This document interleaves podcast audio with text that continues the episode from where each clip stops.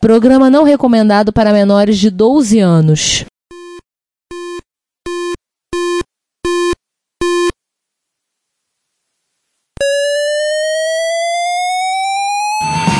Spectrum 81, Dragon Vic and all it one Commodore 64, Amsterdam Dynamic Electron Cheaper BBC Micro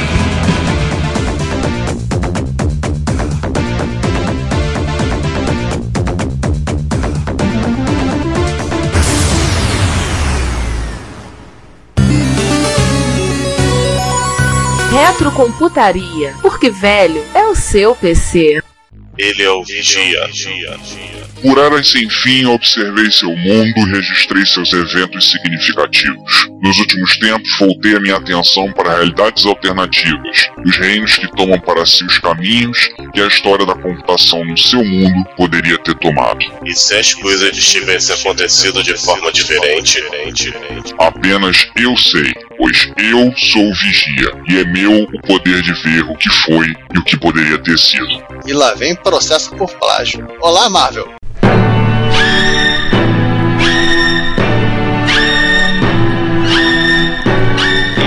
Mais um episódio do Atif e presta edição. Bom, vamos aqui para um sorteio. João, sorteia aí. Vamos lá, sorteando. Estamos aqui, rodando os globinhos, as bolinhas estão caindo e veio quatro números e veio três letras. Que raio de sorteio é? Bom, os números vieram 5150 e as letras foram IBM. Então, invertendo, eu acho que a gente vai falar do IBM 5150, né? Você deixou esse saco aí. Aqui, Juan, dá uma olhada aí. Tá vazio. Yeah, yeah, É, que é peso monopólio, né, bicho? Fazer o quê? Enfim, depois dessa, todo mundo junto. É 3, é 2, é 1. IBM, happy men smiling all the way. In his service to mankind, that's why we are so gay. Hey! E bom dia, boa tarde, boa noite. E por essa música simpática, sejam bem-vindos a mais um episódio do Retrocomputaria. Esse é nosso episódio anual de Watif, que acontece todo ano desde alguns anos atrás, 10 pelo menos. E este é o nosso episódio sobre os cenários alternativos do IBM 5150, lançado pela IBM lá no remoto ano de 1981, quase 40 anos, 39 anos para ser mais exato. E vamos começar? Quem tá por aí? Eu, Juan Carlos Castro. Eu, João Cláudio Fidelis. Eu, César Cardoso. E acabou. Eu e Giovanni Nunes, claro, já falei, então vocês já sabem o que eu tô falando aqui. Então vamos lá. Esse, como já dito, né, e como vocês já leram no show notes, porque ninguém ouve o episódio modo aleatório, este aqui é o What If do IBM 5150. E como vamos ter que falar de IBM, vamos dar uma rápida introdução sobre a empresa das três letrinhas? Vamos. Então vamos lá.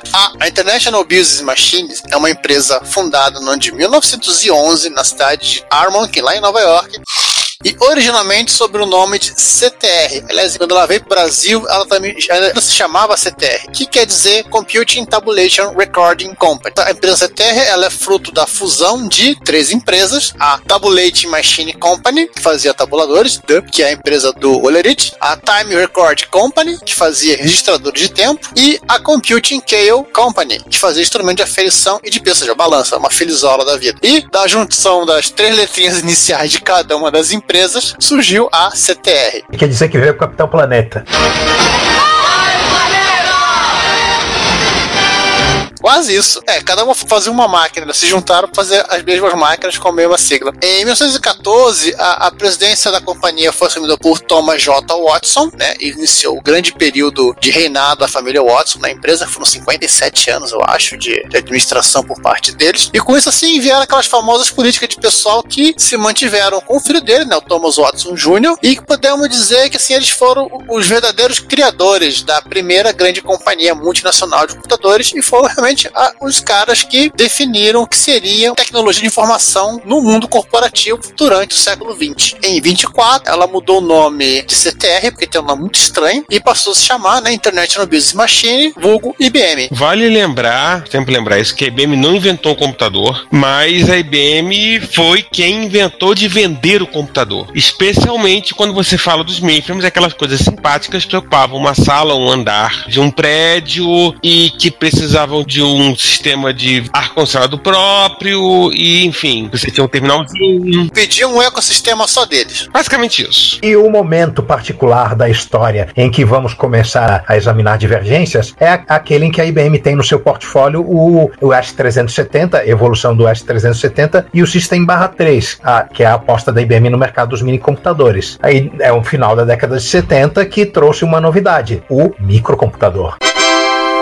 Com um HD embutido, o GS ROM 4. Então começamos com um cenário que não é um cenário, é um preâmbulo. Ou cenário menos um, se vocês preferirem, né? Pra não ficarem com falta de cenários. Por que, que isso tá aqui? Vocês vão entender. De acordo com o Dom Massaro, que trabalhava na Xerox, né? A, empresa ela considerava, como todas as outras empresas naquela época, a possibilidade da IBM produzir um computador pessoal. Então, quando ele apresentou o projeto do Xerox 820, isso lá pro começo da década de 80, eles mostraram assim um que seria o pior cenário possível imaginável. Quem faz gerência de projeto sabe que você tem que fazer uma análise de risco, né? E você vai mostrar o pior cenário para este produto aqui é este, né? Ele começou lá, né? O que poderia a IBM fazer para que esse produto aqui não tenha sucesso? Ele falou assim: olha, o pior cenário é a IBM chegar no mercado apresentando um produto que tornasse essa máquina de obsoleta, é o Xerox 820 foi, era um computador de 80 que seria vendido numa rede de varejo, não seria vendido direto pela IBM, seria vendido por qualquer lojinha, qualquer mercado e que rodaria um sistema operacional aberto. Aí ele falou: ó, isso é improvável, que a IBM nunca fez isso, ela nunca vendeu para o varejo, ela nunca usou um sistema operacional aberto. A IBM ela precisa ter o próprio sistema operacional onde ela escreve as próprias aplicações que ela vende nos próprios produtos dela que estão nas próprias lojas da empresa. Fim da história. Nossa, o cara só errou no caso do processador. Não, não, é o processador de 80, 86, né? Os 80 era o do, do Xerox. Sim. Eles não mencionaram processador. Não, eu que tô mencionando. Ah, tá. Ele, ele- nessa análise não. Não, mas ele falou, né? ó, Tornasse a nossa máquina obsoleta. De certa forma. E ao menos na nossa terra sabemos que o maior medo da Xerox se tornou a mais pura e cruel realidade. Como foi dito no documentário Fire in the Valley, Livre. o mundo inteiro correu naquela direção. A IBM simplesmente matou todos.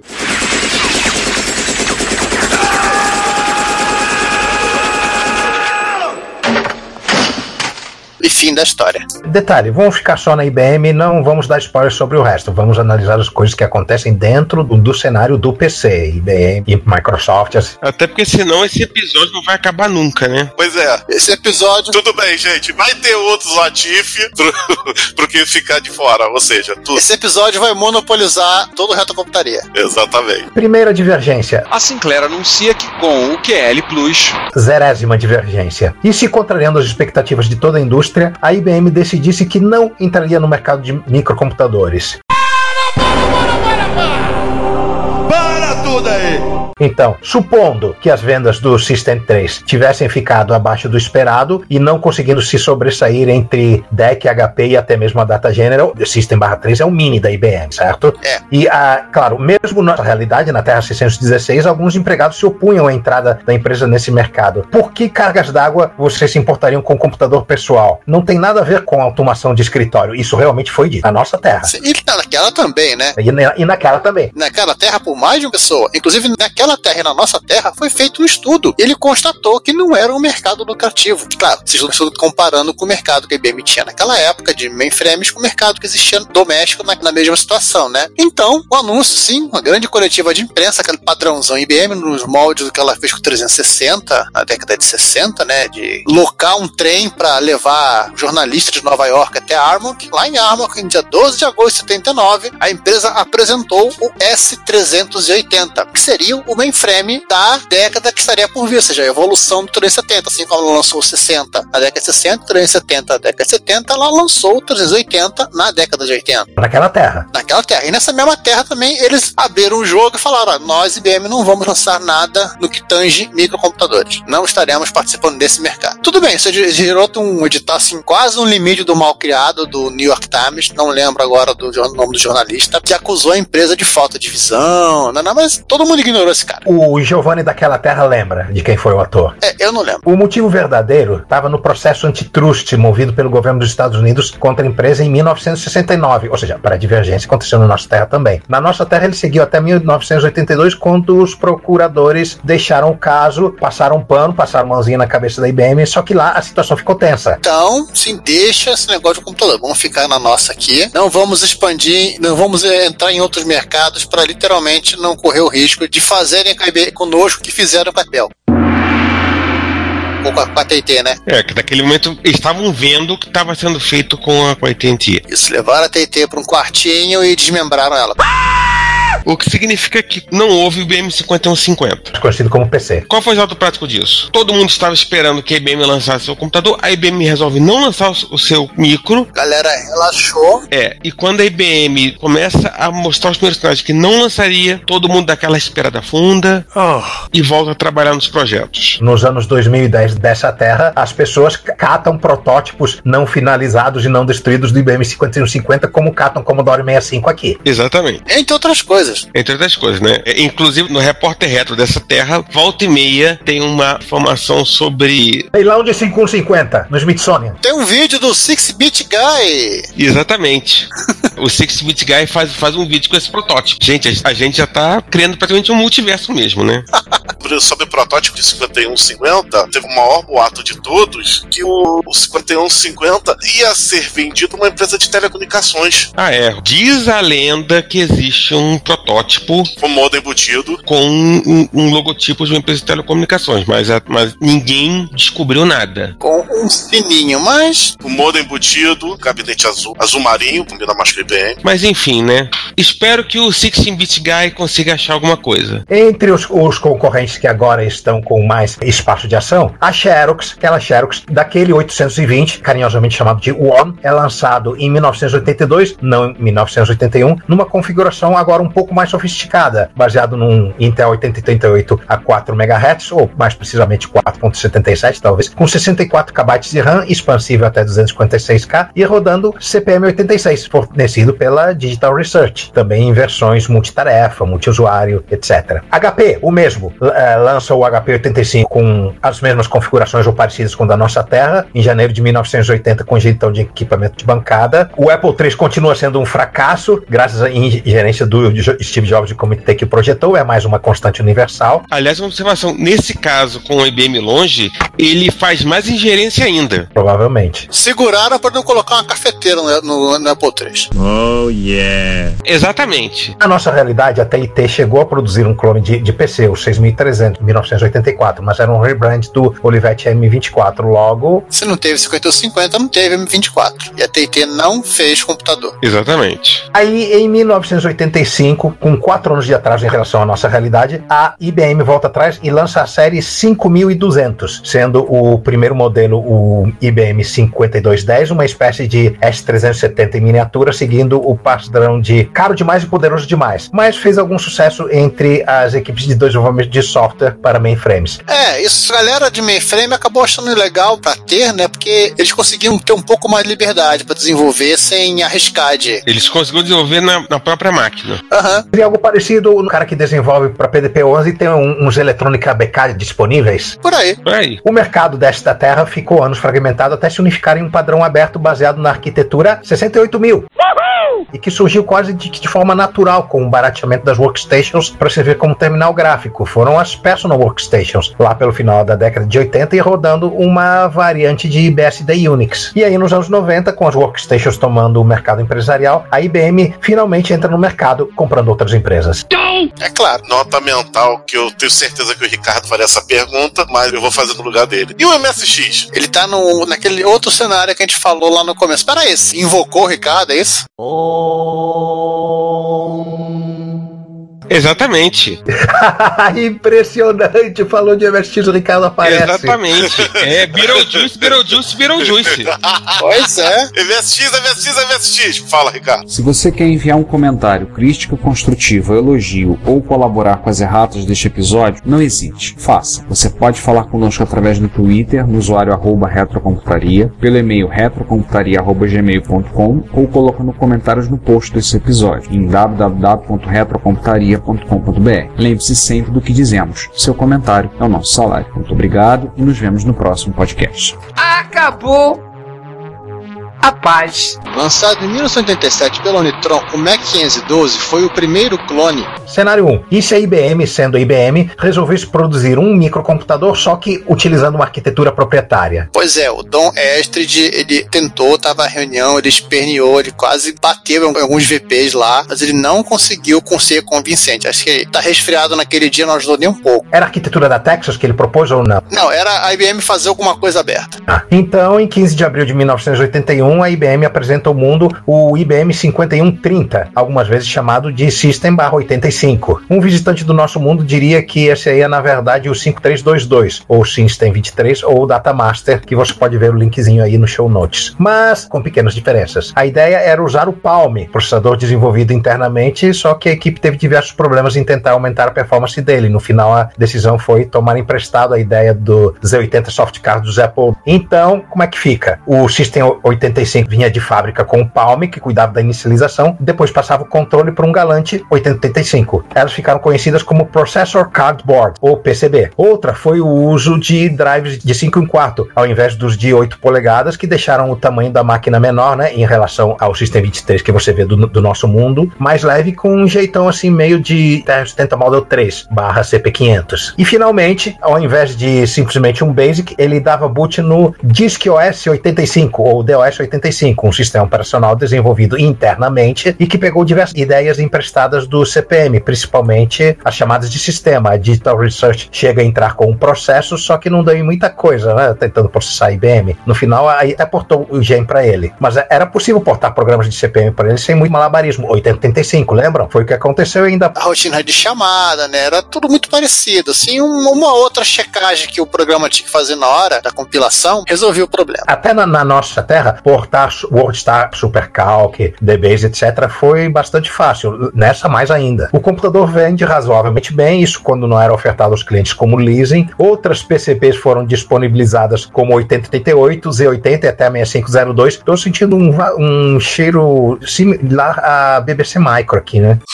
Pois é. Acabaram virando uma plataforma interessante para quem fazia cross-compiling. E a Activision começa a usar para desenvolver para os consoles e micros domésticos, por exemplo. O modelo seguinte dessa linha, o 5135, define o layout de gabinete, monitor e teclados separados, suporta até três PCBs. Eu fico imaginando como é que é o visual do, do cartucho nessa terra. É, na verdade é, um, é uma placa, né? Interna, né? Isso, é slot que, parecido com PC, né? Conexão de terminais 3270 padrão, ficou parecido com um display writer. Link, show notes, veja. Esse moço da foto. O legal disso é que assim, a empresa comprava um cara desse, comprava três plaquinhas, né? E ligava ali outros dois computadores como um terminal e rodavam de forma independente. E assim você tinha uma automação do teu setor, da tua empresa, do teu setor específico de um jeito muito mais rápido do que comprando vários computadores. Indo evolução natural, as PCBs e o DOS 85 são eventualmente portados para o 8086 com o nome DOS 86, só que a presença do Palm e outros integrados tornava inviável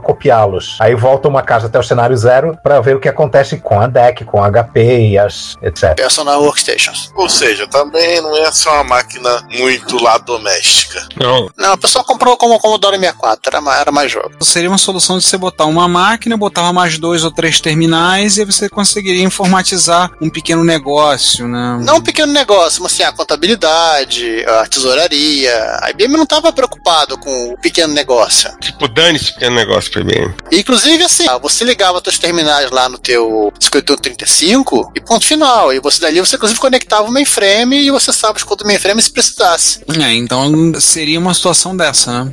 Uma pequena informação de um setor da empresa, né? Ela não tinha interesse em pequenos clientes, né? Interesse só em pegar em peixe graúdo. Esse- esses cenários são onde a IBM continua sendo IBM e ela não teve essa mudança de mentalidade que teve na nossa terra. Agora, neste próximo cenário, a IBM tem essa mesma mudança de mentalidade, só que de um jeito diferente. Depois do lançamento do Hotbit 2, a Sharp Bom, nesses dois últimos cenários, a divergência é que a IBM resolveu continuar sendo IBM e não te- teve aquela mudança de mentalidade para ir para o mundo da computação pessoal que ela teve na nossa terra. Agora, neste próximo cenário, ela tem essa mesma mudança de mentalidade que teve na nossa terra, só que de um jeito diferente. E se ela tivesse usado ou o 68000 da Motorola ou o 9900 da Texas no seu IBM PC? Nossa. Eles foram considerados, só que o TMS 9900 n- ele não tinha performance, aliás, perdão, performance, diga-se, capacidade de endereçamento, ele só tinha capacidade de eh, endereçar 64K. Esse era o calcanhar de Aquiles do 9900. A gente pensa em performance por causa do, do nosso TI 994A, mas o problema dele nunca foi o processador, era a arquitetura bizarra dele, que era botar um processador de 16 bits num- numa máquina de 8 bits de um jeito que. E com dois emuladores no meio do caminho. É, É, e tudo com dois ovos em cima. pegando bytecode a partir da VRAM, do, VDP. Uh, cruz. É, o interpretador que rodava interpretado. Nossa, Mas de qualquer maneira ele tinha essa, essa limitação de memória e a Motorola não deu garantias que conseguiria entregar o 68 mil na quantidade desejada e no final, na nossa terra, ela recorreu ao 8088 da Intel. Só que nesta terra que a gente está analisando, É, Tem uma terrinha distante aqui que a gente consegue olhar meio de longe e ver um mini cenário. ela se baseou no 9900 para produzir seu computador, só que não mantendo o ecossistema completo da TI, que optando pelo MC6845 da Motorola para gerar 80 colunas para monitor de saída de TV. Não conseguimos muita informação, mas parece o cruzamento entre o TI-998 e o Amstrad CPC. Ou seja, não tinha a menor chance de dar errado, como não deu errado. Eu vou fazer um parêntese de botar um cenário dentro do cenário.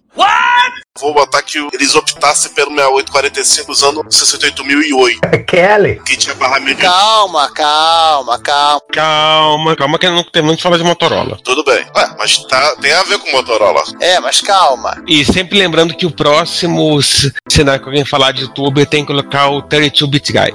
Sim. essa máquina com processador da Texas era simpática, né? Tanto quanto o TI-998 não lançado aqui era também bem simpático, só que era limitada, a IBM abandonou e a Texas acaba evoluindo em uma linha de computadores que sucedeu o TI-994. Olha, tem de mil feelings. É, tem de mil feelings. Então, talvez tenhamos uma, uma situação da Texas prosperar no mercado de microcomputadores aqui, mas a Texas não é um assunto desse What If. Não é. Só que aí Ninguém se importa com a Texas nesse Watif.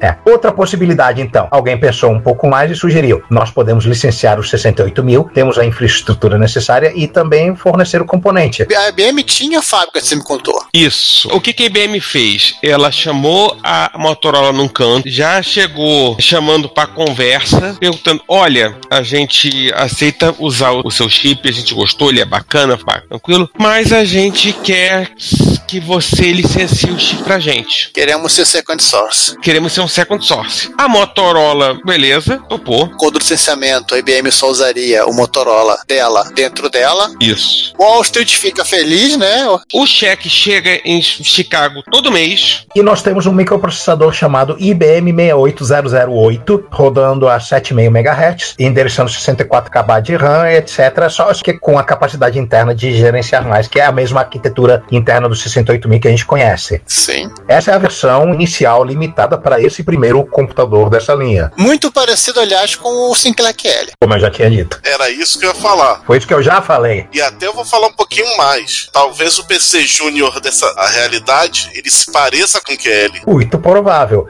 Menos sistema operacional, né? Esse computador da IBM vem com sistemas operacionais, o CSD Pascal, né? Nossa. Existe na nossa terra. E uma coisa chamada PC9, uma versão para 68000 do OS 9, feito exclusivamente pro, para o IBM PC pela Microware. E, mais uma vez, Gary Kildall preferiu voar e não licenciou o CPM 68K, que ficou chupando o dedo. E apesar de também existir, assim como o CPM 86 existe aqui. Ué, na verdade, a IBM perguntou pra Motorola: vocês conhecem alguma empresa que tem algum sistema operacional que a gente possa usar? Alguém lembrou, ah, tem a Microware. Opa. Daí a coisa mais importante de todas. Isso ele ficou bem diferente do Sinclair QL. Qualquer versão desse micro não tem microdrive. E o teclado é agradável de se usar. Sim. A única parte chata é que o, bi- que o bicho é bege. Por falar em bege, nesse cenário a Microsoft não se criou. Seguiu como desenvolvedora de linguagem de programação, eh, virando um concorrente da Borland, tretando com ela em algumas ocasiões. Altas treta na década de 90. Borland com Pascal, Microsoft com Basic. Entre outras milhares de coisas, assim, diversas capas de PC Magazine, PC Word, com lançamentos entre um e outro, quase se batendo uma, uma na outra. Só que restrito ao mundo das linguagens de programação, IDEs, etc., compiladores. Sim, inclusive tem um joguinho que saiu nessa época que era um jo- joguinho de tipo Street Fighter, em que você tinha o Philip Ken e o Bill Gates. Era um mod do, do Street Fighter, né? Quase isso. Sabe qual era outras duas empresas que não se criaram nessa? Apple e principalmente Commodore. É, elas ficaram no, no mercado delas, né? Não sei no que afetaria muito, não. Aquela evolução natural que eu vejo desse IBM PC com 68 mil é ele vira uma versão aberta do Mac. Ah, outra coisa que a Microsoft faz é software educacional. Ela continua fazendo nessa realidade e o Bill Gates se elege senador pelo estado de Washington. Pronto. Ele se aposenta mais cedo, ele entra no mundo da política, tenta lá um senado pelo Washington e na eleição seguinte tá lá, bonitinho, feliz e contente, já no final, no século XXI, como senador pelo estado de Washington. Coisas que acontecem parecido. A história de que ele tá pensando em concorrer à presidência. Qual partido? Republicano ou democrata? Eu acho que é até pelo democrata. É, ele tem cara de democrata. É, eu também acho. Desse cenário, eu acho que o MSX, depois de ter tido uma carreira breve com os 8 bits, e nesse cenário a Sharp estaria no consórcio do MSX, a Sharp seria a empresa que ajudaria a ASCII a formar a segunda geração de MSX, chamada de MSX 68000. MSYZ. O efeito colateral disso é que teríamos um, um hot bit que a matriz não encrenca com a Epcom. Tá tudo sussa. Exatamente! Mas a, a partir deste ponto, é, tudo aconteceu muito parecido, né? E acabou a choradeira do Márcio, que nós íamos ter um R-Type espetacular, um OutRun espetacular. Não, não. O R-Type espetacular ou OutRun espetacular, você depende mais do programador. Aham. Bom, o MSX 68000 próximo a um X68000 teria um R-Type espetacular, cara. Essa é a versão Sinclair QL para MSX. Porra, que nessa realidade teria vingado. Gente, vamos voltar ao mundo PC. Somente que talvez nessa realidade não teríamos uma amiga, né? Pois é, mas teremos numa realidade futura. Mas e os clones de PC? Continua havendo clones de PC? Continua se desenrolando. Sim, a, a rádio totalmente aberto, né? Sim. Motorola podendo vender os 68 mil. Agora, depois de alguns anos, ela consegue já ter uma linha de produção razoável. Desenvolvimento de clones de BIOS de PC em sala limpa, só que em assembler de 68 mil em vez de assembler de Intel, sem amiga da onça da Microsoft. Clone de 68 mil já tinha, né? Não, nunca teve. Já teve? Não teve da Itachi? Second Source. Second Source é outra história. Ah, tá, é licenciado. É. E nessa brincadeira também a AMD vão fazer, fazer Second Source de Motorola 68 mil. E copiar e a coisa divertida. Ficar fazendo experimentações, tipo, vamos botar coisinhas a mais aqui, brincar de taxa, né? Vamos ver até onde a gente pode ir. 32 bits, 64 bits, operações de divisão, po- ponto flutuante, escambau. Operações de multimídia. Em resumo, hoje em dia os PCs que a gente estaria usando estariam mais para uma versão hyper evoluída do- de um Mac idealizado aberto. É o Motorola. Depois, depois passaria para Power, Motorola junto com a IBM. Não necessariamente. Aí, Juan, tem um detalhe aqui, né? Ah. Eles clonam, mas não tem a amiga da onça, a Microsoft, pra vender o Dodge. Isso, então qual é a solução? Vamos fazer um sistema operacional mantido por um consórcio de, de- de fabricantes e, por que não, open source, Free Nine. Os fabricantes bancam e tem um software que é 100% compatível, né? Ou marromeno compatível e. Nada impedir o pessoal chegar lá da- do- no PC9 e botar alguma mensagem quando você estiver usando o Free9 usando um ambiente gráfico, talvez o gen dessa geração, entrar lá e dar uma mensagem de erro. Pois é. Aí você tá rodando, porque você tá rodando o Free9, aparece aquela mensagem de erro. Se você rodar no, no PC9, não tem mensagem de erro nenhuma. Os micros montados viriam já com esse sistema pré-instalado. Olha, seria um, um cenário interessante, hein? Sim, Bem interessante. viu? talvez É um cenário bem próximo do nosso. talvez com uma, uma grande diferença. A gente já estaria PCs em 85 com VGA e som de plástico. Ou um equivalente superior, 21 da, da, da Yamaha. Não, não, eu li a revista da época, assim, foi tudo igualzinho. Só muda. Quando a gente lê Intel, tá escrito Motorola. Eu acho que as, as evoluções seriam um pouco mais cedo nesse ambiente. Aí a gente tem que dar uma fugida nesse. Teria que pegar, saltar, vibrar pra esse pra poder saber o que é. Mas nós temos um cenário muito mais interessante e muito mais multimídia se seguindo agora. O Retrocomputaria está disponível em vários serviços de streaming de áudio. Entre eles temos o YouTube, o iTunes, TuneIn, o Stitcher, a Last FM, o Evox, Castbox FM, Player FM, Google Play Música E agora também disponível no Deezer e no Spotify. Não deixe de ouvir, comentar e compartilhar o nosso trabalho. Nosso muito obrigado por sua audição. Retrocomputaria vale por um bifinho.